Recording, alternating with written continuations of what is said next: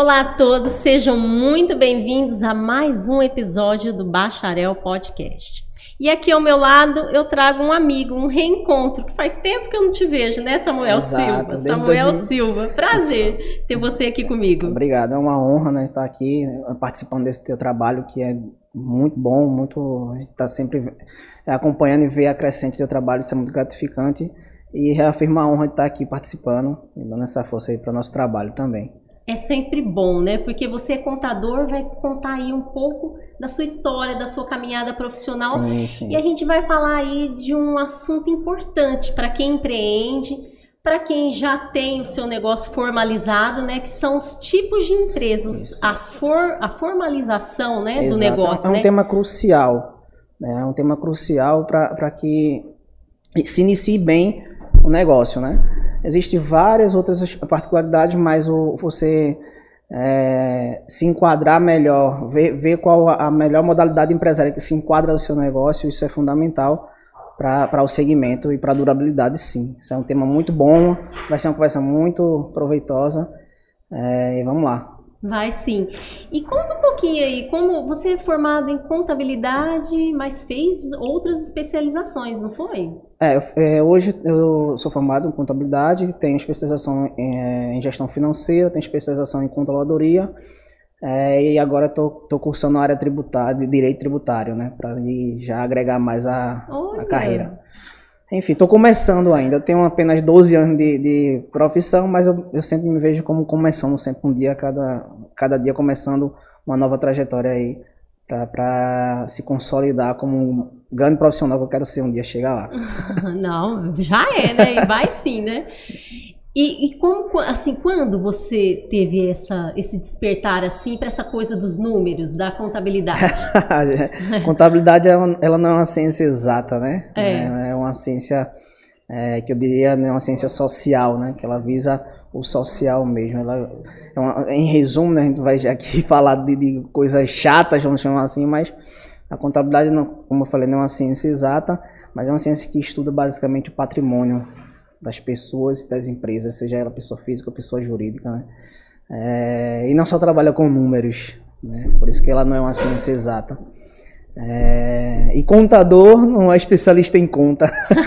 contador não é matemático, né? Ah. Como, como muita gente sempre escuta na família. Olha, faz esse cálculo aí, tu não é contador? Peraí, eu não sou contador, não sou matemático. Mas sempre na, na brincadeira sadia, isso é divertido também. É, é verdade, as pessoas É, sempre, né? É. como eu que sou jornalista, ah, me entrevista aqui. Eu falei, não, mas não é assim, né? Ah, eu vou fazer um aniversário, quero gravar uma coisa. Eu falei, não, mas peraí, né? não é Exato, bem assim, exatamente. né? E hoje a- o empreendedorismo está muito forte, porque não só por causa de pandemias, as pessoas sempre estão buscando é, é, sair da CLT ou fica desempregada, né? Ou vem ali de um histórico profissional que tem um sonho de, de montar um negócio próprio, ter uma ideia de negócio. Aí elas começam a empreender e começam a fazer tudo sozinha, né? É, eu, digo sempre assim, é, o empreendedorismo em geral, né, ele, é, ele é fundamental para qualquer economia, para qualquer sociedade, né? E o empreender de fato não é você ter seu próprio negócio propriamente dito. Sempre falo isso. O empreender, você pode empreender em tudo que você faz, seja você funcionário CLT ou não, você pode empreender, né? Que é é, basicamente é visar, se você é CLT, é, visualizar aquele negócio como sendo seu, tentar buscar a melhoria daquele negócio, logicamente em prol do seu benefício, que vai gerar também o, o benefício para a empresa como um todo, como um grupo. E mais o empreendedorismo mais, mais falado, vamos chamar assim, que é você ter seu próprio negócio, formalizar a empresa, né, ter seu, seus próprios lucros e prejuízos, seus bônus e ônus da profissão. É, isso é, é que muita gente quer, mas por vezes não consegue. Outra, ou- outra hora por medo ou receio, vamos chamar assim, mas por muitas vezes não, não buscar conhecer melhor, né, conhecer melhor a área que quer atuar, a área que quer se especializar, é, qual o- a necessidade daquele mercado, enfim, N fatores que você precisa analisar para poder chegar num, num conceito, vamos chamar assim, de empreendedor. né? Eu costumo dizer também que todo mundo tem um pouco de empreendedorismo no, no- no seu interior, né? É, seja aquele que vai vender o doce na esquina, a pipoca, ou aquele que tem um sonho de empreender no mundo financeiro, que hoje está muito em alta, ou mesmo abrir um, um, um, comércio de bairro, ou empreender como é, quase 50% né, é, da, dos empreendedores no Brasil é da área de serviço, né?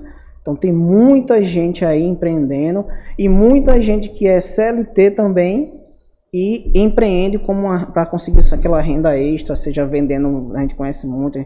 Eu cresci mesmo, minha mãe, é, as vizinhas, minha irmã vendendo coisas da Avon, da Natura, enfim. Então isso também é empreendedorismo. Mas quando você leva para empreender com uma coisa sólida, que vai gerar uma riqueza, vamos chamar assim, aí você tem que ter bastante cautela, mas também ser muito ousado naquilo que você quer alcançar. Enfim, o empreendedorismo é muito dinâmico, mas é mágico. Né? É, o segredo, eu acredito que o segredo da riqueza, e quando eu falo riqueza não é somente riqueza monetária, né? a riqueza em geral como pessoa, como sociedade próspera, na vida, né? é o empreendedorismo. Né? Por isso que a gente vai conversar aqui sobre, sobre é, os tipos de, de empresa, né, modalidades empresárias, para gente, a gente tentar explanar um pouco é, dentro desse tempo, para ir é, melhorando o entendimento das pessoas que vai estar nos assistindo aqui. É quando a pessoa é, ficou desempregada, um exemplo. Aí ela começa, ela tem ali a, a, a, o seu dom, às vezes ela gosta de fazer um bolo, um doce, Exato. aí resolve né, começar a fazer isso, fazer bolo, fazer doce para poder gerar renda, porque ela está desempregada, um exemplo, né? uhum. né? Aí ela começa a fazer em casa mesmo, na cozinha Exato. dela, né? Aí a, às vezes se tem uma filha ou, né, ou alguém para ajudar, vai ajudando e ela vai, aí ela põe alguém para vender ou ela mesmo sai para vender nas ruas ou vende para os conhecidos e agora com a internet também Exatamente. você pode é, anunciar no Instagram, você pode fazer uma uma lista de transmissão pelo WhatsApp, tem várias maneiras. Fazer né? cobrança né? agora pelo WhatsApp, né? Receber, enfim. A coisa vai melhor, vai se, se, vai evoluindo, né, para é. melhorar esse empreendedorismo geral. É, aí eu, eu noto assim que quando a pessoa começa a fazer qualquer tipo de atividade, Tô dando o exemplo dessa pessoa uhum. aí começou a fazer bolo e doce em casa. Ela começa a fazer tudo, lógico, porque só tá ela sozinha, Exato. às vezes um, um, ajudante, uma filha ou outra. Aí ela cozinha, ela faz o bolo, ela faz tudo, ela, ela embala, aí ela vai atrás dos clientes. E aí você vê que ela vai caminhando, fazendo tudo e não tem uma organização. Exatamente. É, é. É... Vai chegar um momento, acontece muito, é. que aquilo vai fugir do controle dela. Vai fugir, é. E por vezes ela vai achar que está ganhando dinheiro, mas na verdade ou está empatando ou está perdendo. É. Aí não está contribuindo, né, com a questão da aposentadoria, Sim. porque já não é mais CLT, aí ela fica ali com tantos afazeres.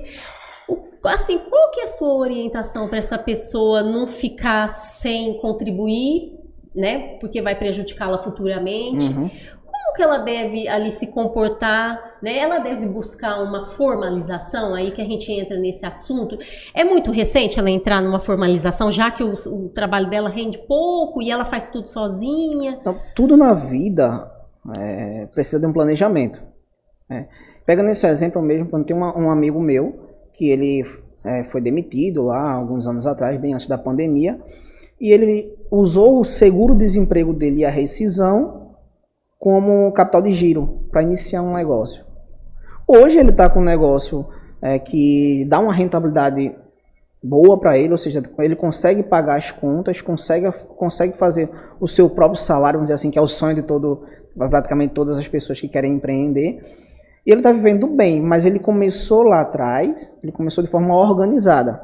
Então é uma preocupação, sim, das pessoas, dos empreendedores, nesse, nesse sentido desse exemplo que você falou, a formalização, a questão previdenciária. Então tem N fatores. Mas eu sempre gosto de pensar as duas situações. É, será que você é capaz, vou fazer uma pergunta, será que você é capaz de avaliar se a previdência social hoje, que é aquela previdência apresentada pelo governo, é, vai te dar uma segurança daqui a 30, 20, 30, 40 anos? Ou você é, é mais vantajoso você pegar esse valor de, que você supostamente ia contribuir para a previdência e fazer outro, certo, outra, outro tipo de aplicação, como uma previdência privada, como aplicação no, no, em fundo de, de, renda fixa, fundo imobiliário, enfim.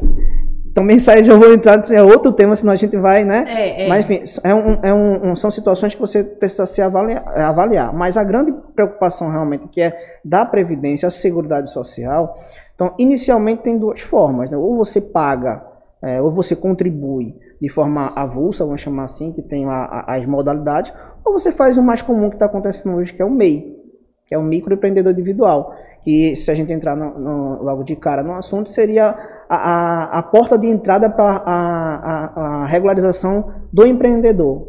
Né? O MEI, ele se registrando como MEI, né, ele, a, aquela pessoa física, aquele CPF, ele vai ad, adquirir um cadastro de pessoa jurídica, que a gente chama de CNPJ, ele vai estar formalizado.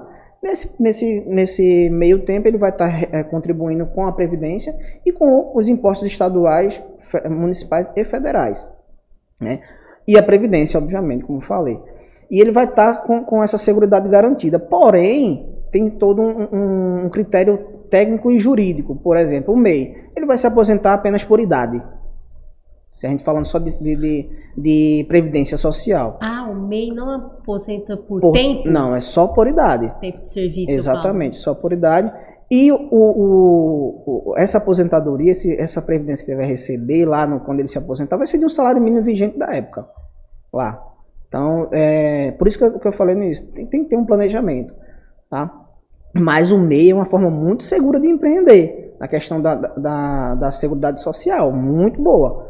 Tá? Por isso que eu falei que a, eu chamo sempre a porta de entrada do empreendedorismo no Brasil. Ele foi criado justamente para para primeiro tem muita gente que hoje está muito como chamar de os invisíveis né pelo ministro Paulo Guedes é, e essas pessoas que eram que, que são MEI hoje lá atrás antes da criação do MEI eram pessoas que ninguém muitas vezes ninguém conhecia na questão que não tinha relacionamento financeiro público vamos chamar assim né é, e essas pessoas elas existiam sempre existiram e em contrapartida, o governo também está arrecadando.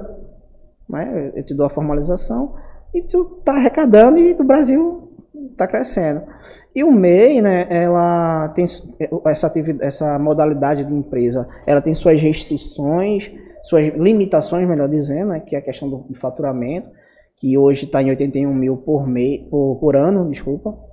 Né? Surgiu nova atualização do, do MEI, que é o MEI caminhoneiro, né? Que já alterou aí o teto.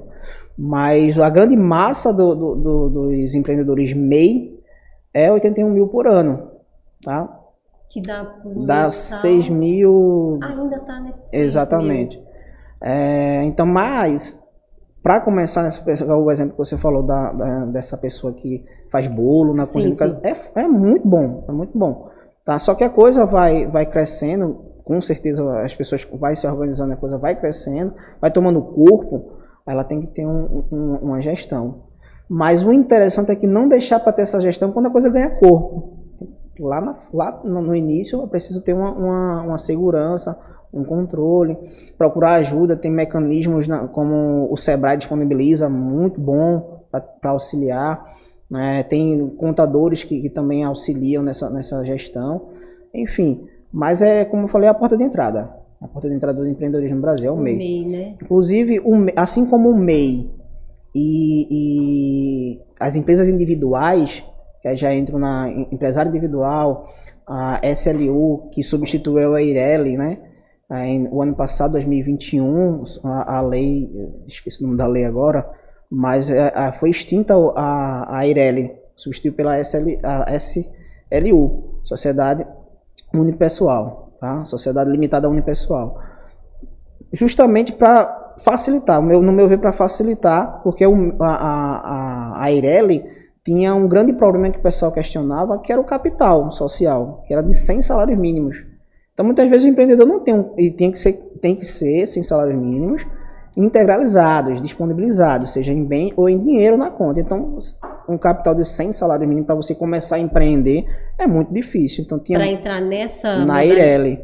Então foi, cria, foi, foi criada e foi é, melhorada essa situação com a sociedade limitada unipessoal, que substituiu a Ireli. E a, unidade, é, a sociedade limitada unipessoal, ela funciona como uma sociedade limitada comum. A diferença é que só tem um único sócio, que a gente chama de, de, de, de o sócio titular, tá? Uma única pessoa. E qual a diferença aí entre uma e outra? É, o MEI tem as limitações de faturamento, questão da, da Seguridade Social, tem a questão da apresentação de nota fiscal somente quando ele presta serviço ou vende para pessoa jurídica ou quando aquela pessoa, o cliente dele exige nota fiscal, ele é obrigado a emitir. Tem essa questão do, do, do empresário individual, que o risco é quando ele se tem os bens da, da, da, da empresa se incorpora ao do, do, do indivíduo, né, em caso de falência, recuperação judicial. Então tem certo risco. A mesma coisa é, é, é, acontece, a, a, mesma coisa não acontece com a Eireli e com a SLU que substituiu. É a grande diferença da, da, entre as três. Mas é, dando aí uma, uma, um reforço nesse negócio do MEI, se a pessoa, a renda tá baixa, ela tá começando ali a empreender na casa dela, sem ser o MEI, ela pode formalizar com outro ou não? O MEI ainda.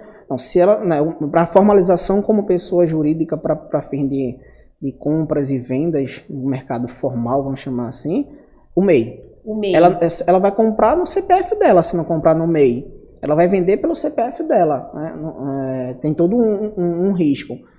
É, e por outro lado, com o MEI, que você tem um CNPJ, você consegue fazer cadastro com fornecedores, que por muitas vezes comprar em, em grande escala.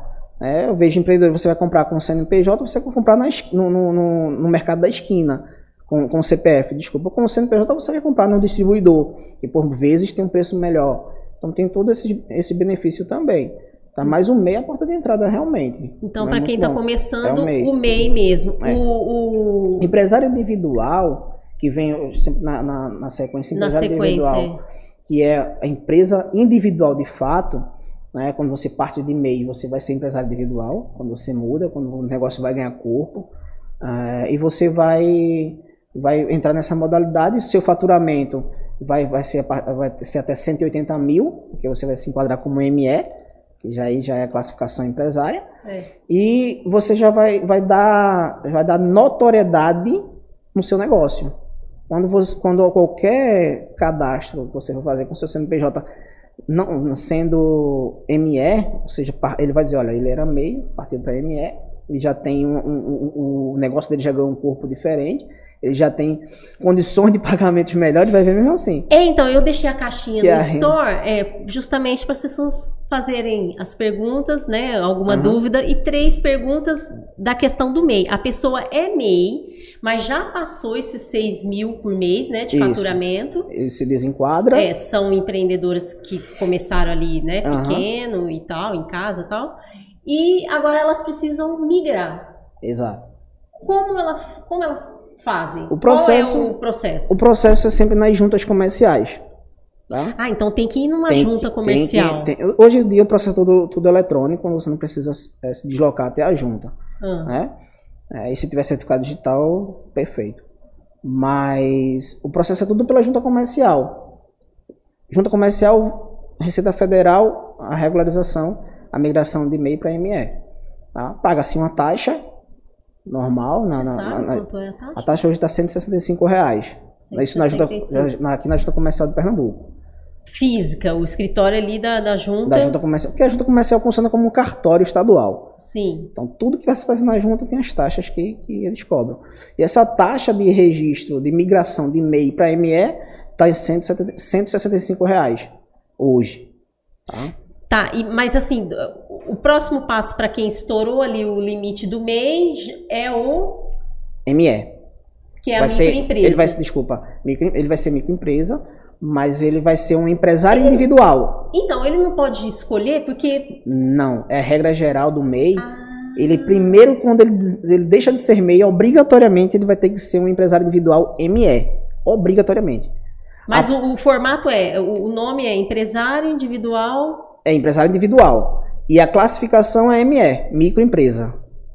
Ah, que é a mesma coisa. É, mas é automático. A diferença é só o limite de faturamento, que vai aumentar. Né? Então, é, primeira, a, a, vamos colocar em ordem. A primeira é o MEI. Isso. Das formalizações, para quem né, é, precisa quem... caminhar Isso. certinho. Vamos, vamos é. falar na, numa escala crescente. É, MEI. MEI. A segunda seria o Quando- empresário individual, microempresa. Sim. Porque me perguntaram também do simples. O Simples Nacional, É. ela é uma forma de tributação. Tá? Ah, então já, já- é outra. É. Mas o MEI, ele sim é optante ao Simples Nacional, assim como o empresário individual ME, microempresa. Todas as empresas que faturam até 3 milhões e 800 mil por ano são, pode se enquadrar no, no Simples Nacional. Formas de tributação. Ah, Entendeu? tá. Não, que é Não é forma de empresa. formas de, De- empresa. exatamente, Ah, tá vendo exatamente. como é bom esclarecer? Exatamente. Então, Porque até eu fiquei em dúvida. E, e a máxima melhor, a máxima que, que se, se aplica é quanto maior o seu faturamento, mais impostos você vai ter que arrecadar para o, o- vai ter que repassar para o governo, não tem outro jeito. Então, por isso que tem essa classificação também.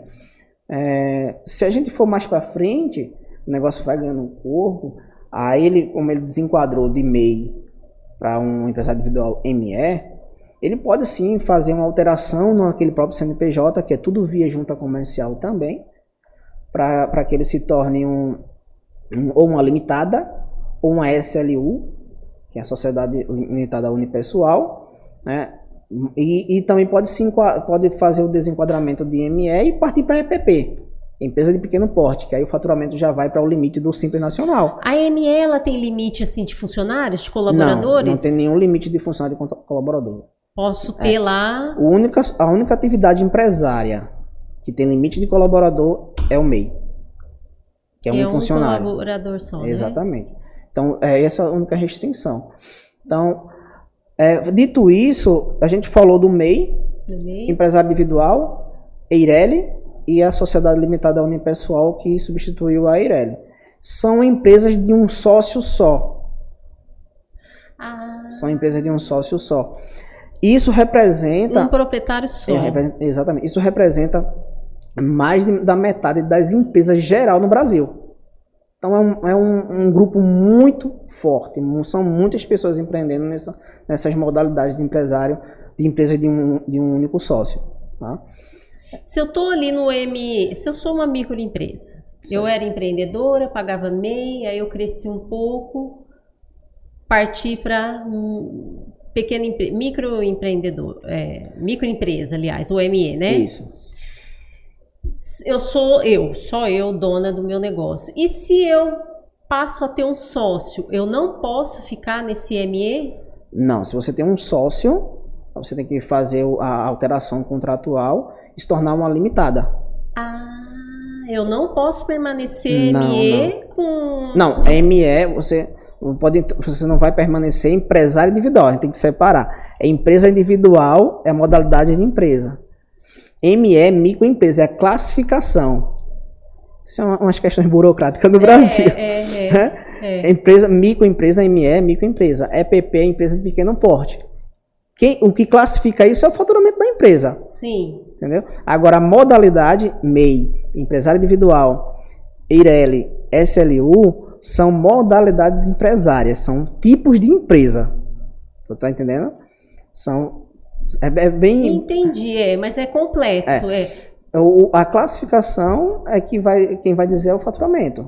Quando eu vou dizer, a minha empresa vai se enquadrar como um EPP porque ela vai faturar até 3 milhões e 800 mil por ano. Não, minha empresa vai ser uma ME, porque essa vai faturar até, 100, até eh, 180 mil por ano. Então vamos citar aí mais uma vez as modalidades e depois as como fala? Classificação. As classificações que corresponde a cada É, formalização. Porque a classificação é mais para é, é quando você começa e, e tem que ter, que isso é um, muito importante, o estudo tributário. Que é outro, por isso que eu falei, você é outro, Outro tem- assunto, é, muito, é. é bem, bem que a gente gostoso. não vai É aprofundar bem gostoso aqui. de se é, discutir, mas também ela é a bem. gente, é, a gente talvez dá só uma pincelada É, por causa exatamente. né, do, do tempo Então, a gente... são, é mais de, de, de metade, da metade das empresas registradas e ativas no Brasil são empresas de um sócio só, como eu estava falando. Quando você parte para limitada, que é a empresa de dois ou mais sócios, aí não tem limites de sócio, obviamente, né? Aí é quando a coisa já ganha um, uma, um, diga assim, uma notoriedade muito significativa, tanto no meio econômico, financeiro e social da coisa. Porque, imagina só, é, aquela máxima, ninguém cresce sozinho. Sim, Eu tenho uma empresa, você tem a sua. Se a gente juntar forças, mais com mais dá mais. Aquela coisa de somar as forças. É, então eu, vou. A, a, tendência é você ter um sócio é que é para seu negócio cada vez mais crescer. Sim. Né? Então por isso que se, a, a limitada. Então tem, tem as, as, as, particularidades, por exemplo. Essas empresas individuais, que a gente já a gente falou agora, é, Do... em resumo, individuais de, de sociedade, você está falando, né? um, né? Não um aquelas. Só, ah, de um sócio só, de um empresa só, de um sócio mas só. vários colaboradores, Isso. pode ser. É. Empresa de um sócio só, Sim. É, com exceção da SLU e a Ireli, é, no pior cenário acontecer a empresa quebrar, recuperação judicial, todos os bens daquele indivíduo, daquele empresário, vai se incorporar com os bens da empresa para fim de pagamento de dívidas. Olha, Na escala, fornecedores, é é, colaboradores, fornecedores, por último, fi- fisco. Enfim, se criou a figura da Eireli e SLU, que substituiu a Eireli, para separar essa questão, porque o empresário fala, peraí, eu quero meu negócio tá ganhando um pouco, mas se der errado aqui, meu carro vai entrar na jogada, minha casa vai entrar na jogada e minha família, como é que fica? Sim. Então, se criou essas, essas, esses tipos novos de empresa, Ireli e SLU, para dizer, olha, beleza, tu vai, vai ser de um sócio só, mas a principal diferença é que teus bens, pessoa física, não vai se incorporar na- nos bens da pessoa jurídica se teu negócio der errado, para fim de pagamento de dívidas. Ah, então a, a, a? Eireli e a SLU, Sociedade SLU, Unipessoal. só, só essas duas Isso. que Isso quando a gente fala de empresa de um sócio só. de um sócio só. Então, Quando vai para limitada, aí é, não tem como Não tem- afastar essa questão. Aí, quando a gente trata de limitada, que é a empresa de dois ou mais sócios, os bens daqueles sócios não interferem no bem da- nos bens da empresa, são separados. Ah, tá. Tu entendeu? A SLU, assim como era a Ireli, veio para se equiparar nessa questão principal de separar os bens, que, é, que é, era antigamente era somente vinculada a empresas limitadas. Até que ano era acontecia essa Se não- fusão aí dos bens? Se não me falha a memória, a Ireli foi em 2014, Pouco tempo agora que É. separou. É, se não- eu posso estar falando errado. Ah, Depois eu vou, quando eu estiver assistindo, eu vou, eu vou dar nos comentários se, se eu falei certo ou não. Eu acredito que foi em Mas por 2014. volta aí é, de uns desse sete anos. Isso. Que foi se criada a Ireli e criou-se também a, a- a- posteriormente criou a, a Sociedade Limitada Unipessoal, que agora unificou e Que tem essa observação que não, não, não Exatamente. acontece essa fusão dos bens da Exa- pessoa individual exatamente. física para cobrir uma suposta é, condição ali de, de, De dívidas, dívidas, né? Não entra. não entra. Não entra. Que foi um, um, um grande, eu digo assim, um grande avanço na questão empreendedora no Brasil. Exatamente. É mais viu quando, ainda falando sobre a Eireli mesmo, quando, quando se notou que era complicado para o empreendedor ter um capital físico aplicado de 100 salários mínimos, então a coisa ficou meio complicada. Então foi quando se criou a sociedade limitada unipessoal, porque aí não tem essa questão do capital social, obrigatoriedade. né? É, enfim, mas é uma coisa que, que é, eu chamo que é gradual. A gente falou, a grande massa dos empreendedores está, tá, como eu falei, está nessa, nessas empresas de um único sócio. Mas Quantos por cento você falou das empresas? é, são mais de 50% de- do total de todas as empresas no Brasil. Brasil todo. Exatamente. É, e isso vem numa crescente no- no- no- nos últimos anos, é, que é uma, notícia boa que se- a gente está vendo, no- no- pelo menos no, no fechamento de 2021 para 2022, onde se abriu mais empresas no Brasil do que fechou. Mas já é um, um grande, em plena pandemia, isso é uma boa notícia. É. Né? Assim como também o- o Que essas empresas não entrem naquela, né, naquela pesquisa de isso, que as empresas não, em cinco anos, né? elas quebram. né? elas morrem. é. Exatamente. É, mas bom tocar nesse assunto. As empresas elas deixam de existir justamente por, falta, por muitas vezes por falta de planejamento, tá? Sim. É, principalmente planejamento financeiro. O tributário faz uma diferença enorme, mas o planejamento financeiro ele é crucial para a sobrevivência do negócio, independente da modalidade de empresa. É, logicamente você não vai ter um controle financeiro de uma empresa onde você tem é, 10 ou 20 funcionários, você não vai, não vai ter o mesmo volume de trabalho de uma empresa que você só tem um funcionário. E uma empresa de serviço, por exemplo. Mas o controle financeiro é crucial para a manutenção do seu negócio. E suponhamos que eu estou ali com a minha microempresa, já estou nessa modalidade, que eu tenho ali uns 20 funcionários. Uma suposição, tá? Em que momento eu percebo que, que eu tenho que já mudar essa modalidade? Ou é pelo faturamento? Olha, ou se eu desejo. Você falou que o número de funcionários não interfere. Não interfere. Ou é no momento que eu aciono um sócio? Tudo. Tem, tem várias situações. Né? Por exemplo, vamos pegar, você tem uma empresa com 20 funcionários. Então você, logicamente, você vai ter um contador parceiro, onde ele está trabalhando junto, em conjunto com você. Em que momento o contador entra? No meio já? O, o contador, todo mundo precisa de contabilidade. todo mundo, né? Da pessoa física a gente precisa de contabilidade, né?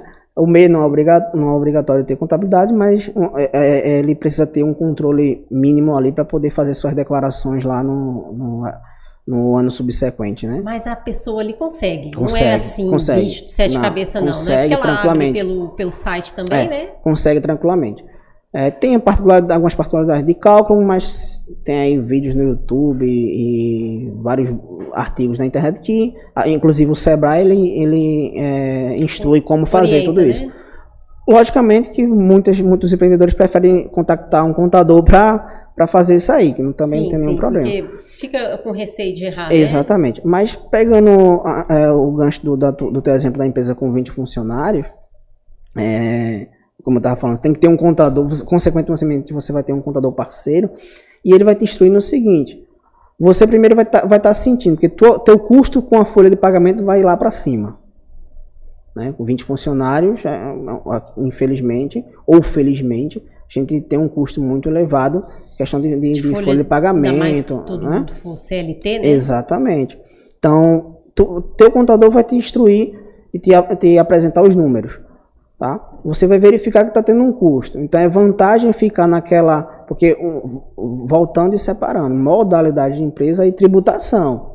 Então é vantagem permanecer naquela tributação, é vantagem permanecer como um ME ou migrar para EPP então tem toda essa, essa questão de tributação, de, de, de classificação para poder chegar numa tributação perfeita. Então, esse exemplo que tu, que tu tem, que, a empresa em conversa com o contador, ele vai ser a pessoa fundamental para te responder isso no ato.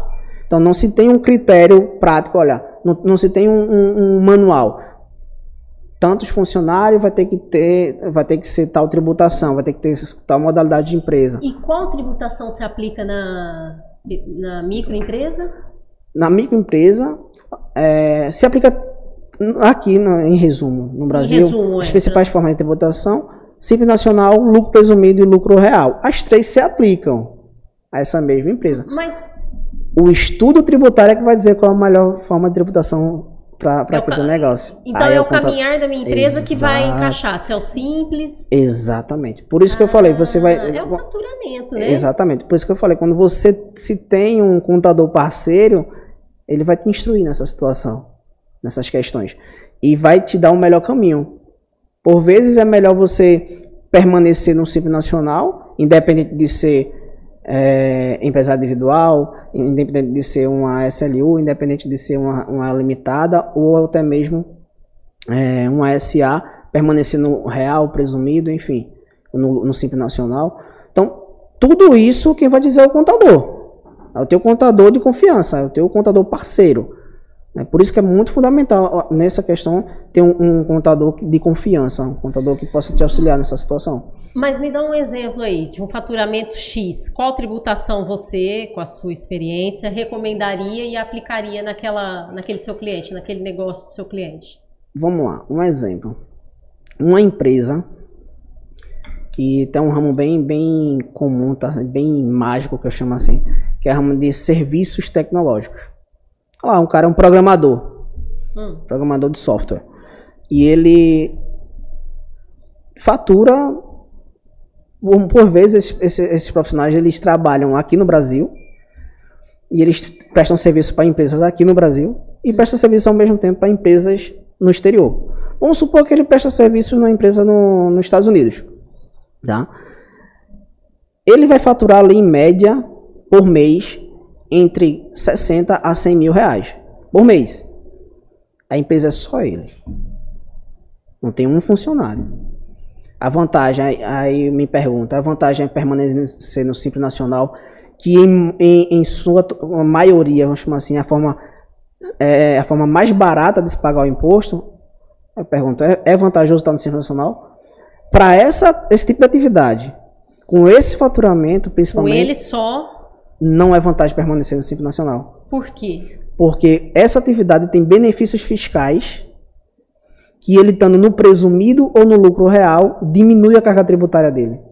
Em resumo, para esse exemplo que eu falei, se ele está no, no Simples Nacional, ele vai pagar mais imposto do que estando no lucro presumido ou no lucro real.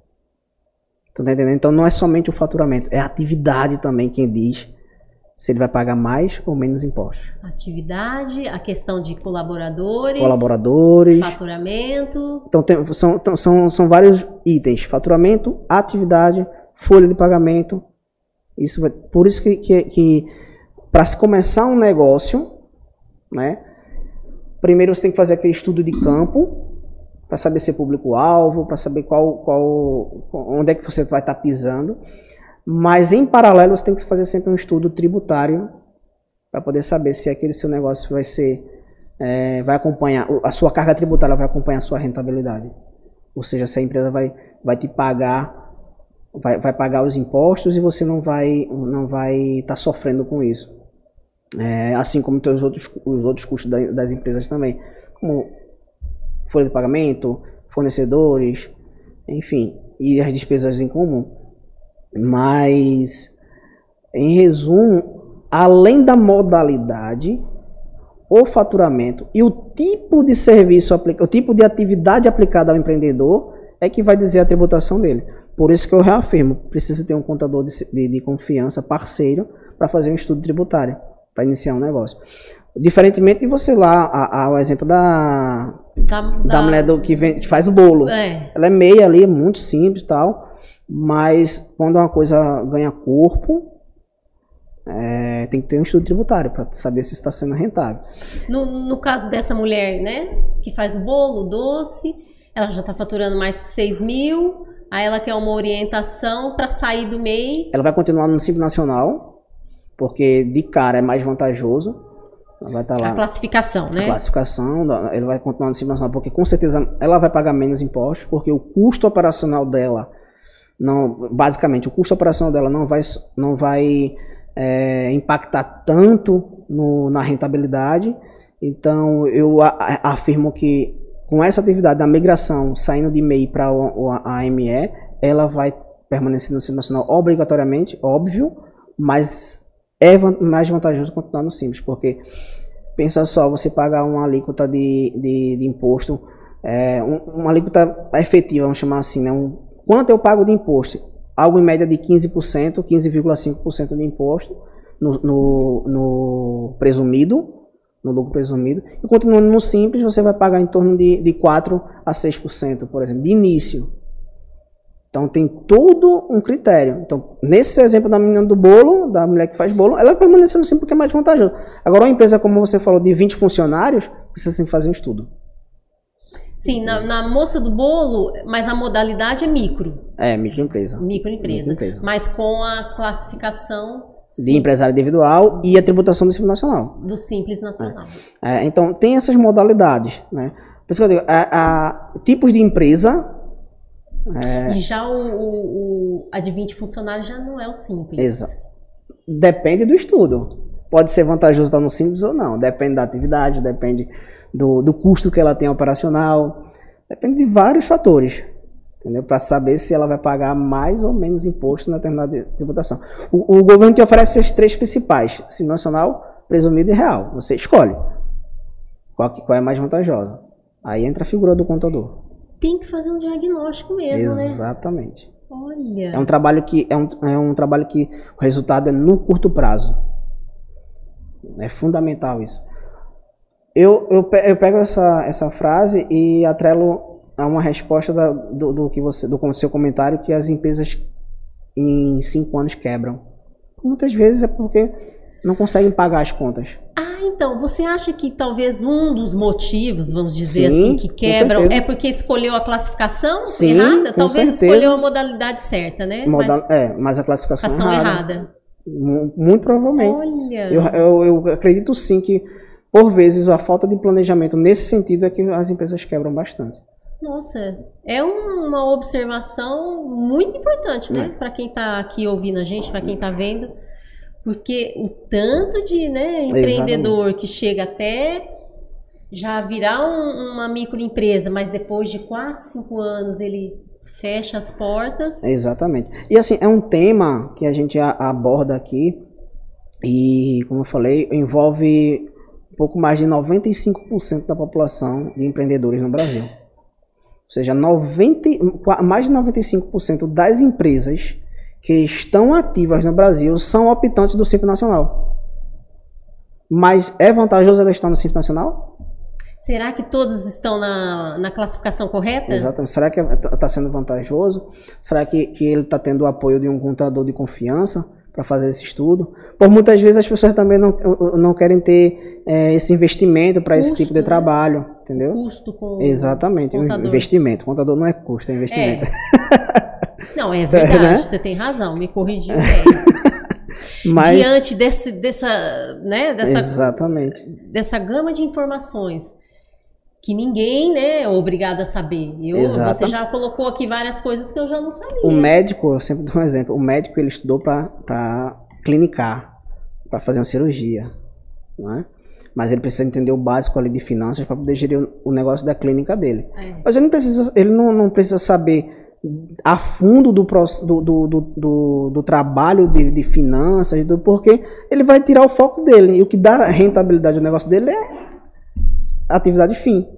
Então ele tem que sim ter profissionais que ajudem ele a manter esse negócio, para cuidar dessa outra parte. É como um mecânico que é um melhor mecânico da região, mas se envolve muito naquilo que não traz é, o cliente dele para a oficina, que traz o dinheiro para a oficina, porque está envolvido com questões burocráticas, financeiras, porque não quer ter, não quer ter esse investimento com um funcionário para cuidar dessa parte. Foi bom você citar isso, que é a grande problemática. Voltando à moça do bolo, né? Ela começa sozinha, ela faz tudo sozinha. Aí conforme ela vai, se ela não de repente não souber separar, né? Exato. Porque o empreendedor ele fica focado no operacional. É. Se ele, ele faz tudo, né? Tiver, é, ele faz tudo. Se ele não tiver aquela percepção de ensinar alguém, né, para fazer melhor até do que ele. No caso da mulher do bolo, ensinar alguém para fazer melhor do que ela está fazendo, né? Exato. E, e subir, a gente fala subir ali o posto para fazer toda a gestão do seu negócio, para empreender mesmo, né? Exato. né?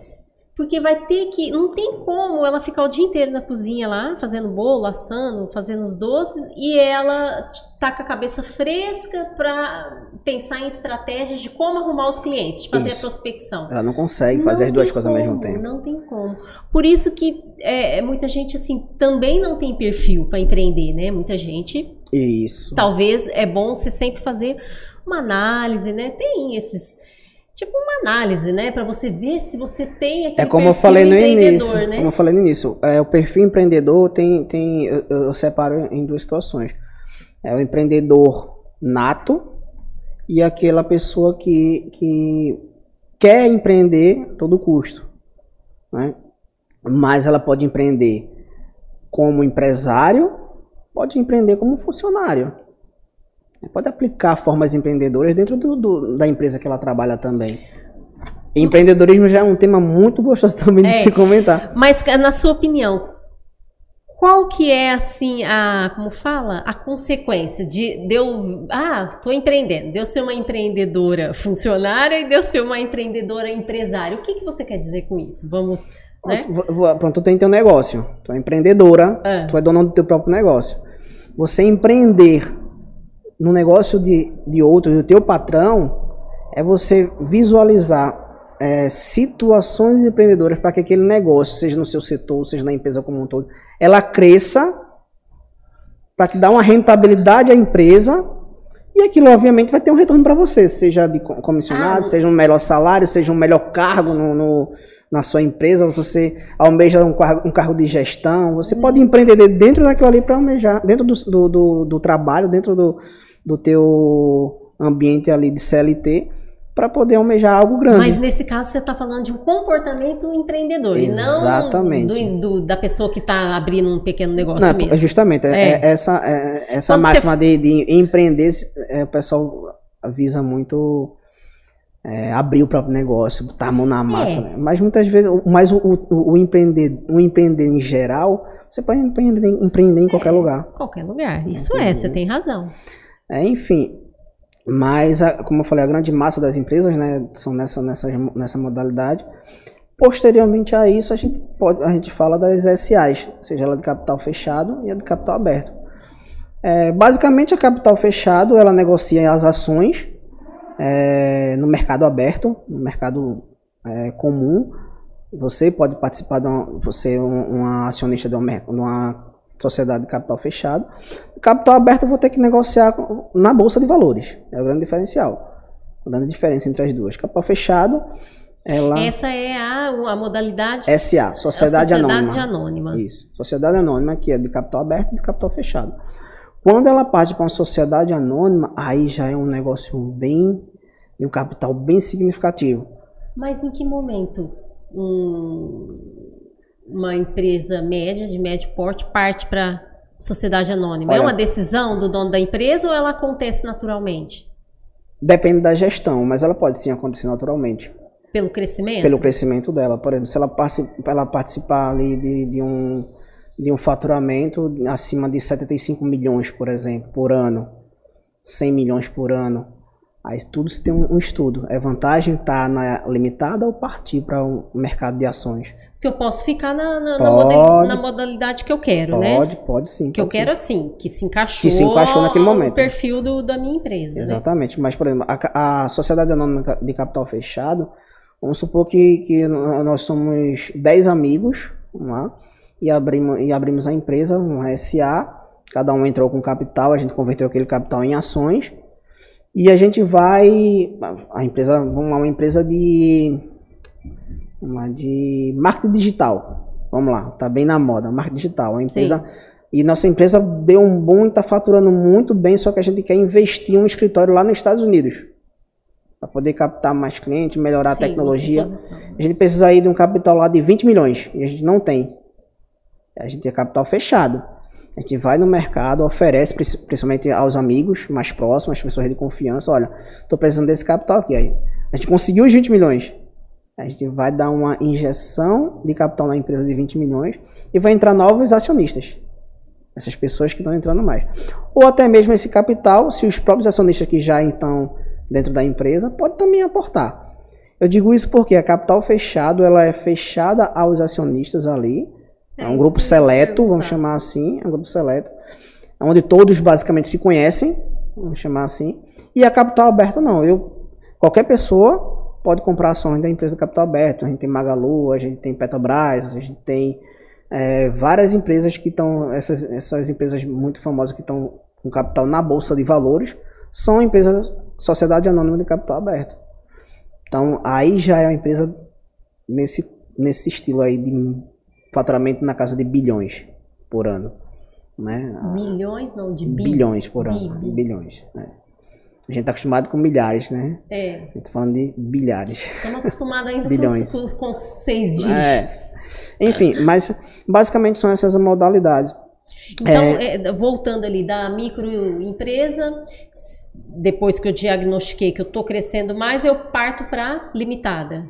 Exato que é a, digamos aí, a média. Isso. Que é uma empresa de médio Isso. porte. Tem uma, uma, uma, modalidade que é a sociedade simples, né, que eu não falei. Sociedade simples é basicamente para essas, esses, essas profissionais como é, advogados, contadores, engenheiros, são...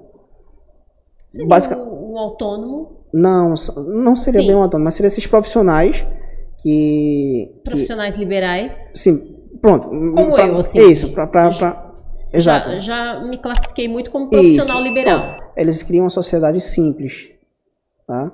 Que já é uma classificação que já foi muito comum, muito comum. Hoje, hoje não tá, não tá tão comum com essa diversificação de modalidades. Mas é uma empresa que uma modalidade que ainda existe, existe no Brasil, tá?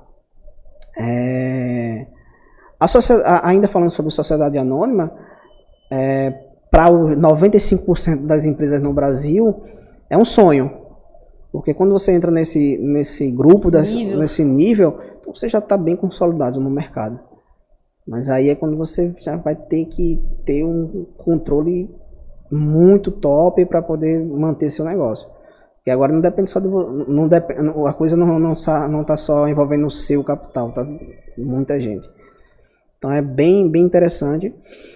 É, isso veio, veio para melhorar também essa questão do, do entendimento, essa- essas classificações, para separar, segregar, na verdade, quem é quem dentro do mercado financeiro brasileiro. Para poder, tudo isso é, é- é- é burocracia, sim, mas é para todo a gente, a gente enxergar é, onde está aquele tipo de empreendedor. A sociedade anônima também não entra aquela classificação de, dos bens? De Não, quando não, acontece não, alguma coisa? Não, né? Ela principalmente É porque não, ela já tem né? um capital investido muito significativo. Que então, já tem um porte muito é, grande, né? Exatamente. É, na casa de milhões de reais. Mas que pode acontecer de quebrar, Pode dizer, sim, mas né? aí ela tem. Ela tem. Chamar cacife para buscar dinheiro no mercado. Porque quando ela chega nesse nível, ela tem uma gestão muito boa. Se não tiver, pode acontecer, mas é um risco que ela corre. Toda, toda empresa tem um risco de quebrar, obviamente. A gente viu aí um risco imenso da Petrobras quebrar Qualquer coisa quebra. é, várias empresas, mas é, se tiver a gestão, que aí foge do, do- do- da classificação de empresa, da, da modalidade, aí é um foco na gestão mesmo para saber se isso é vantajoso, é, se aquela gestão que está sendo aplicada é vantajosa, precisa mudar, precisa melhorar aqui, enfim, tudo isso é gestão. Tem a questão tributária, como a gente já mencionou, mas isso é bem interessante, só assim, porque pegando já no início da questão do, do MEI, Ah, é, quando eu comecei mesmo a empreender, você, Sim, Samuel. eu comecei, eu comecei a empreender de fato, por isso que eu, eu tenho esse conceito em mim. Eu comecei a empreender de fato quando eu trabalhava no, no escritório de contabilidade. Quando você era funcionário de alguém. Isso, eu trabalhando como funcionário de alguém, eu comecei a empreender lá dentro, né? tentando buscar é, atender melhor o cliente, tentando trazer rentabilidade para a empresa, porque eu sempre pensei, poxa, se a empresa está crescendo eu, e eu estou sendo visto, lógico, a gente tem que saber separar que são pessoas, assim como são Sim. pessoas que, que são funcionários, são pessoas também que são empresários. Né? Então eu, sempre tenho isso, eu vou tentar melhorar aqui o meu, o meu trabalho, a minha, a minha aplicação dentro da empresa, que se a empresa crescer, a tendência é melhorar também, seja questão salarial ou, ou, ou de, de cargo, né, almejando cargo. Eu comecei a empreender assim, como, olha, é, um exemplo, por exemplo, que a gente tá, tá vendo muito, é, as empresas focam muito, muitos, muitos contadores focam, focam muito em apenas a conformidade do negócio, que é a entregação de a, a- a integra, entrega de demonstrações contábeis, a entrega de é, guias de pagamento de impostos, é, é, balanço anual, balanço trimestral, balanço mensal, enfim, que isso chama conformidade. E não, e não, não traz o cliente para aquilo que de fato ele precisa, que é uma, uma gestão do negócio. Então isso também empreender. Eu comecei a empreender no, dentro do meu trabalho Sim. lá atrás, assim, chamar o cliente, olha, e foi assim que eu consegui. O cliente chegou, ah, pô, posso. E o escritório começou a ganhar mais confiança, ganhar mais, o, o- consequentemente o faturamento começou a aumentar e Samuel foi visto. Então, por isso que eu, isso é também empreender dentro do próprio negócio, dentro do próprio trabalho do CLT, né? É, e quando eu comecei a empreender mesmo, é, falar um pouco da minha história, né? Sim. É, foi basicamente assim, inici inicial, mas eu sempre tive um sonho de empreender, realmente. Sempre, sempre quis. É, eu lembro quando criança, não sei a idade que eu tenho, tinha acho que uns 7 para 8 anos, que a gente pediu ao meu irmão, eu e o meu irmão mais novo, a gente pediu um irmão mais velho, para comprar pipoca, salgadinho, doces, enfim. E a gente colocava é, aí meu pai, meu irmão, eu não lembro se foi meu pai, foi meu irmão que fez um, um carrinho de madeira, a gente botava na esquina da rua e começava a vender. Comia mais que vendia. Olha! Mais vendia. e a gente começou assim, eu disse, pô, é legal, é legal. Então eu comecei a estudar e eu não eu não era eu não nasci contador, né? Sim, claro. Né? Eu nasci eletricista. Ah. Por quê? Porque foi meu primeiro trabalho, foi eletricista, né? É, e onde eu trabalhava, é, eu, sempre, eu até hoje faço um serviço na família. Ah, Samuel é faz. Bom saber, hein? Né? É, eu gosto muito, é um hobby, vamos chamar assim. Precisando. É, mas eu disse, não, não é isso que eu quero. Não é isso, não é isso, não é isso. E e eu sempre, como eu falei, sempre tinha o sonho de empreender e tal. Caramba, eu sempre penso, até hoje eu falo, como a gente pode fazer para melhorar? Pode é, vender, aplicar esse todo serviço, pode vender esse, esse produto. Eu sempre fico, não paro de pensar nessas coisas. É, e lá atrás eu sempre tinha essa, essa, essa vontade. E eu fui trabalhar como eletricista e falei assim, não, isso para mim mas você era bem novinho, tinha o quê? 14 anos? Tinha 18 anos. Ah, já? 18 um anos. 18. E passei um ano, um pouco mais de um ano trabalhando como eletricista e disse, não, vou fazer faculdade, também era um sonho, mas não sabia para que, que queria fazer. Só falava em educação física. jogava, eu era, joga, jogava bola, né? Tinha quase 0% de gordura no corpo, hoje em dia estou mais fortinho. é, então queria muito educação física, mas não, não, era aquilo mais por, porque ver praticava o dia a dia. É. Né? Mas aí eu vim um, um, um, trabalhando como eletricista e um colega de trabalho ele fazia técnico em contabilidade. E eu falei justamente o que você falou, contabilidade é muito número. Aí ele fez, não, é número não. Não é só número não. E no intervalo do almoço ele fazendo um, um, uma atividade do curso, eu olhando, interessante. Aí eu perguntei a ele, como é esse curso? Ele começou a falar, ele também fantasiado, gostando muito do curso, então aquilo me chamou a atenção. E eu trabalhava com o meu tio, né? Mesma empresa com meu tio. Meu tio era o guardião que eu tinha lá, cuidava de mim. Eu, 18 anos, sabia nem o que eu queria da vida direito.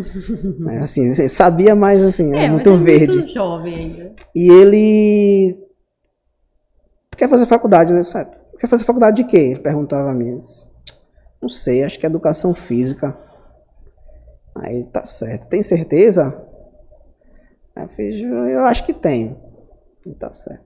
A outro dele perguntou. Foi quando eu tive conversa, é, com essa conversa com esse colega de trabalho que fazia o curso de, de técnica e contabilidade lá na época. E meu tio em perguntou: tu, tu vai fazer faculdade de quê? Eu fiz, vou fazer de contabilidade. Ele, sério? Eu disse, é. Sabia nem se que tinha curso de contabilidade da faculdade.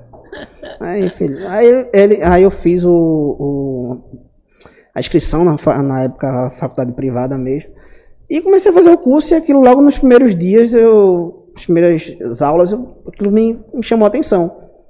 Eu disse, caramba, muito é interessante. Foi passando um tempo, eu fui. Você já, já né, me identifiquei assim, de cara assim. E eu, eu era muito de perguntar aos professores, né? Eu era um aluno muito chato. Era...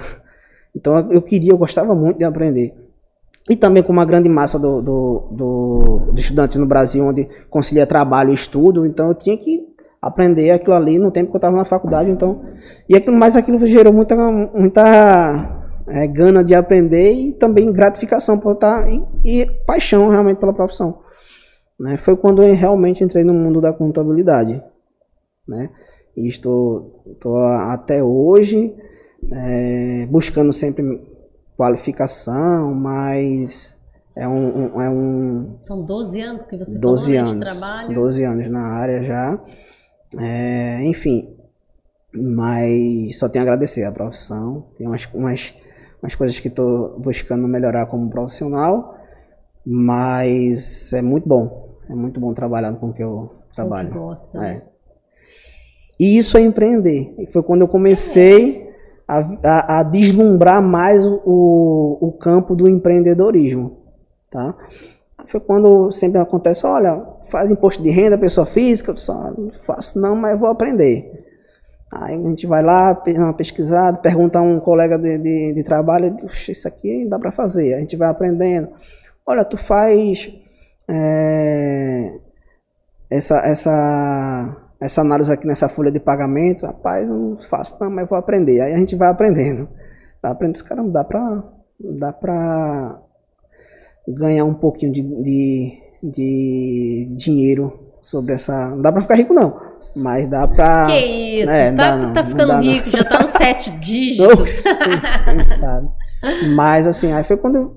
É, e, e nessa área a gente lida com o empreendedorismo na, na pele, né? O dia a dia, empreendedorismo. A gente vê, infelizmente, pessoas quebrarem o negócio, é. mas a gente também vê as pessoas em ascensão. É. A gente vê um exemplo de pessoas que eram meio, hoje em dia já está com empresas de dois, de três sócios. Então isso é muito gratificante. Você saber que, que participou daquilo ali. Assim como a gente vê também empresas que começaram com capital de um milhão de reais e de repente quebrar por falta de gestão. Né? É, a gente também observa é, pessoas que querem o retorno no curto prazo, rápido, é. e não conseguem, e, e acha que aquilo ali não dá certo, e fica chateado, aí para de empreender, aí, enfim. A gente vive, né, que vive nessa, nessa área, a gente vê muito disso. Mas, só reafirmando, a modalidade de empresa que você escolhe, que você analisa e vê para o seu negócio, juntado com a classificação e a forma de tributação, é os primeiros passos para que seu negócio tenha durabilidade e rentabilidade. Então, qual o recado que você deixa aí para as pessoas que já têm uma pequena empresa, ou que estão começando, ou que estão já caminhando? São, um recado, assim, no geral, né? É, é um, um recado que eu deixo mesmo para essas pessoas, para esses empreendedores, é que tenham, tenham como foco é, uma boa gestão financeira, atrelada a uma boa gestão tributária, que isso envolve toda uma gestão contábil propriamente dita. Você tendo isso nas mãos, você vai ter seu negócio nas mãos. Então, o recado que eu dou é que tenham sempre gestão, tenham seu negócio na, na palma da mão. E hoje a gestão financeira é crucial, porque quando você lida isso com a gestão contábil como ferramenta mesmo para ter um negócio, ferramenta de gestão, o contador como teu parceiro, o negócio tem tudo para crescer, tá? E, e assim, um, um um, só uma, uma, um alerta que eu, que eu dou para esses empreendedores é que não, não desistam, sempre persistam, persistam. Tem muitos, muitos casos que você que tem de, de, pessoas de sucesso, né, que quebrou uma vez, quebrou duas vezes, quebrou três vezes e hoje em dia está com um negócio aí de, de, um, de um um corpo muito grande dentro da sociedade, são um robusto, robusto né? são, são pessoas que, de, de, de, que são notáveis na sociedade, são pessoas de, de uma rentabilidade surreal. Né? É, então essa é a mensagem que eu, que eu deixo para essas pessoas. É, é um tema que vai puxando o outro, né? É. Porque a gente falou um pouco de tributação, mas se a gente for. Das modalidades, modalidades né? da formalização. Porque as pessoas é, tem, tem muito. Eu posso até falar, falar até uma coisa meio que polêmica, por exemplo. É, pô, a gente paga muito imposto no Brasil, né? As pessoas falam As pessoas muito falam isso. Muito. Aí eu digo assim, não, a gente não paga muito imposto. Mas como assim, Márcio? Não, na minha visão, a gente não paga muito imposto. Você acha? É. Eu acho que o nosso imposto é mal aplicado. É outra visão. Porque, Também. Exatamente, porque se toda essa carga tributária fosse aplicada corretamente, eu, eu, eu pagava tranquilamente mais 10% ainda de imposto. Se porque tiver... se estaria usufruindo, né? Exatamente. Então, então eu não pago muito imposto. Meu imposto é mal aplicado. Então eu vejo muito disso. Não entrar, a gente não vai entrar na, na seara da política, né? enfim, mas na questão de gestão, se você é, tirar esse foco de que ah, eu pago muito imposto, ah, tem muita gente que chega, ah, eu quero abrir uma empresa, eu quero ser uma limitada, tem eu aqui, meu sócio, e qual é a forma de pagar menos impostos? Eu acho que a pergunta que tem que fazer como é que eu faço para ganhar mais dinheiro? Como é que eu faço para o meu negócio ter uma melhor rentabilidade? Exatamente. Né? Logicamente, quando a gente vê que a carga tributária não está sendo bem aplicada, a gente fica chateado, é normal. Mas, eu afirmo, né? o imposto ele é mal aplicado, a gente não paga muito imposto. Né? Enfim, pode ser até polêmica isso aí, mas é o que eu tenho para dar um, como mensagem também. É, é, a sua opinião. É a minha e opinião. ela tem. Eu vejo que tem um fundamento, né? exatamente. É. Eu vejo que tem um fundamento. Tem sim. Né? Então hoje eu sou, eu sou sócio de uma empresa de tecnologia, de, de faz questão de manutenção de computadores, recuperação de placa de, de computadores, faz é, instalação de câmera, de vídeo, segurança eletrônica em geral, enfim, é a empresa que faz esse tipo de serviço. E o meu sócio, que, que também é meu primo, ele tinha isso na mente dele. Como é que a gente faz para pagar menos imposto? Não, eu quero saber quanto é que a gente faz, como é que a gente faz para faturar mais, para ter a rentabilidade é, melhor. Como é que a gente faz para ter um mais lucro? Pagar o imposto a gente vai estar tá aqui, a gente vai estudar para pagar da forma melhor. É. Agora, como a gente faz para pagar menos, isso não é a pergunta principal. A pergunta principal é qual a rentabilidade, qual, qual a forma de a gente ter mais lucro. Tá? Isso é também uma mensagem que eu Tem deixo. Tem que mudar a forma de pensar, né? Exatamente. O empreendedor exatamente. é assim, né? E é interessante Mindset que diferente. a gente entrou no tema de empreendedorismo, né? É, Porque é um tema muito bom de, é, de, conversar. de conversar. Mas pegando o gancho mesmo da, da pandemia, eu pego uma recessão que teve, infelizmente está enfrentando outra, que é o nosso país vizinho, a Argentina. Mas lá na época da presidente Cristina Kirchner, ela teve uma, uma recessão muito forte. E quando a presidente saiu, ele teve uma, uma, uma mudança significativa na política de, de governo, onde a economia foi vista de outra forma e a Argentina começou a se recuperar de uma forma muito, muito rápida com o empreendedorismo. As pessoas começaram a empreender a toda forma. Por isso que eu digo essa forma do, do MEI no Brasil é uma forma muito boa de começar a empreender. É, então, se a gente está saindo. De movimentar a economia. Né? Exatamente. A gente está saindo de uma, de, uma, de uma pandemia e as pessoas virarem a chave e botar o foco no empreendedorismo, todo mundo ganha. A sociedade ganha, o Brasil ganha e o indivíduo principalmente ganha. Então, a chave do sucesso realmente está no empreendedorismo. É e você escolher a modalidade, de, a, a, tipo de empresa, a modalidade de, de, de empreendedorismo, de empresa, né? E a classificação, a classificação que combina com o seu corretas, negócio já está em meio caminho andado. Meio caminho andado. Ah. é só. É, esse tema é meio burocrático. Sim, você sim. Vê, é meio burocrático, meio, digo assim, um pouco para as pessoas de fora, um pouco chato de se conversar. Mas é um tema que é voltado muito mesmo para a área contábil, para a área de, de, legal da coisa, né? Sim. Código Civil, lei tributária, lei municipal, lei estadual, lei federal, enfim. E... Mas, mas essa nossa conversa aqui vai ter muitos acessos. É. Você vai ver. Porque as pessoas têm muito, muitas dúvidas. A gente marca depois para falar da questão tributária. Sim, a gente marca outras vezes, com certeza. Uhum. Porque as pessoas têm muitas dúvidas. Porque é um assunto Isso. complexo, né? Isso. E é bem complexo. E às vezes as pessoas não entendem muito o linguajar, né? Exato, as, exato. As palavras. É, e a gente é. começa a tentar Aí eu dou uma. Não, vou mudar essa palavra aqui, é. porque o dia a dia faz com que a gente capte muitas palavras desse meio é, jurídico também. Por é. vezes a gente tem, tem que mudar para as pessoas também entrar no nosso. Na pra nossa mais fácil conversa, a compreensão, né? Exatamente. Enfim, mas esse é um tema muito bom. Sim. Muito bom. E de, você precisa conhecer os tipos de empresa que se tem disponível no Brasil para você saber como empreender que tudo isso influencia no seu negócio. Tudo influencia na, na rentabilidade. Né? Assim como, por exemplo, é, você deixou de ser, você é MEI, deixou de ser MEI, foi para ser ME, empresário individual ME, Sim. tá?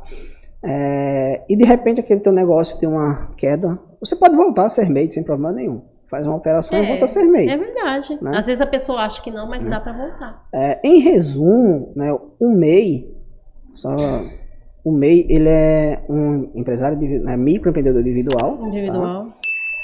Mas eu costumo dizer que o MEI é uma pessoa física que se equipara a uma pessoa jurídica. Então ele está ali no meio termo. Ele está um passo para ser uma pessoa jurídica comum, mas ele é uma pessoa física. Mas para fins de gestão de negócio, ele tem que separar o que é do MEI e o que é da pessoa física. Exatamente. Quando ele parte para ser uma ME, empresário individual ME, ele tem que continuar com esse mesmo pensamento de separar o que é pessoa física e o que é pessoa jurídica. Exatamente. Mas ele já deixou de ser MEI, ele já, o, o negócio dele já ganhou corpo. Tá? Quando ele parte para deixa de ser ME para ser uma SLU, ele vai aumentar o capital dele, ou vai ser uma limitada, vai chamar outro sócio. Então o negócio dele também consequentemente ganhou corpo. Ganhou mais volume, É. né? ele já está faturando mais, ele já está pagando mais impostos, né? Tá E- faturando mais Exa- também. Exatamente. Então a coisa vai, é, é gradativa. Mas chega num nível, por exemplo, que é vantagem eu permanecer sozinho ou trazer alguém para trabalhar Acionar comigo, alguém, né? entrar na sociedade. Então tem várias, tem N situações que a gente consegue é, enxergar, mas que o tipo de empresa é, é importante você entender para não deixar seu negócio cair. Na Tá. deriva, né? É, exatamente. Então, o MEI, como é a grande, está muito forte hoje no Brasil, ele é uma pessoa jurídica, reafirma, é equiparado à pessoa jurídica, é uma linguagem que eu sempre uso, é, mas ele tem que separar. Separar o que é pessoa física, separar o que é jurídica. É, é complicado para os empreendedores que estão iniciando, sim, mas é fundamental. É, é um, um- os clientes perguntam assim, Samuel, vê, eu quero separar. Agora, tem a questão do Prolabore. Quanto é meu Prolabore? Aí perguntam, quanto é seu Prolabore? Quanto é que você vive por mês? Quanto é que você paga suas contas por mês? Quanto é que necessita é, de ser teu salário? Porque o Prolabore é o salário do, do sim, sim. empresário. Ela tem que fazer ali É um, sério. né? É, você tem que, tem que responder. É. Quanto é que você precisa? Aí eu respondo, meu salário, meu salário por mês, o meu, Samuel, meu salário por mês ideal é 100 mil reais. Mas eu posso receber esses 100 mil reais? É. Entende? É, então, fica, tem, é, então, o empresário é o primeiro a ter que cortar na carne. sim. Então, se, se ele não separar o que é pessoa física e a pessoa jurídica, ele se perde a coisa desanda. É. Isso É- aí é também muito- fica como uma dica, né? Importante. Exatamente, Uma exatamente. orientação, né? Samuel, mas eu gostei muito desse nosso bate-papo aqui, viu? Esse podcast vai ter muito acesso, viu? Porque tem muita informação rica, né? Tem, tem, assim, e a gente não falou É, Pouca falando, coisa. É, falando pouca coisa. É. Mas que já, já, já trouxe bastante informação, né? contabilidade é bom. É. Aí eu quero agradecer a sua presença e a gente vai marcar outras vezes para falar de outros assuntos, né? Tem Pra muita dar uma coisa. sequência, né? Tem muita coisa pra gente conversar, É. muita coisa. A gente vai buscando sempre ter essa conversa informal para poder também trazer as pessoas a entender melhor e, e- e mostrar que empreender não é um bicho de sete cabeças. É. né? Mas o Brasil está precisando mesmo de pessoas que Porque queiram muita empreender. gente fica desanimada, né? É, não desanime. É. Não desanime. Eu escutei recentemente um. Não lembro onde foi, né? Enfim. E uma pessoa que falou, acho que na, na, em alguma rede social dessa por aí. É, se eu acordei, tive a graça de acordar no dia seguinte, significa que Deus me deu uma nova oportunidade. Então não posso estragar. É verdade. Então se deu errado hoje, amanhã vai dar certo. E assim a gente vai lutando E a e. gente vai indo um Exatamente. dia de cada vez, né? Exatamente. Mas tá bom. Quero agradecer sua presença. Foi um prazer revê-lo. Exatamente. Porque com essa pandemia eu não te vi mais, né? Que a gente É. se conheceu num, num evento de Exato, empreendedorismo, exatamente. lembra? É, Essa pandemia deixou muita É. gente distante e outras muito próximas. é, é né? verdade. Gente, assim, mas a gente vem falando pelo, pelo WhatsApp, pelo, Pelo telefone WhatsApp. e vem mantendo contato e essa parceria aí vai durar muito tempo aí, com Vai certeza. sim, se Deus quiser. Tá bom? Tá bom? Eu que tenho a honra de participar desse teu trabalho, curto muito, desde quando tu me apresentou que ia fazer questão do, do canal no YouTube e tal. É, desde, desde lá de trás do Isso, blog, né? Exatamente, então é, já, já sigo o teu trabalho. E pode ficar certeza que eu sou o torcedor número um. eu sei, por isso que eu te convidei. Tá bom. Você é amigo mesmo. Obrigada então, Samuel. É uma honra pra mim. E a gente se vê, gente, no próximo episódio. Tchau!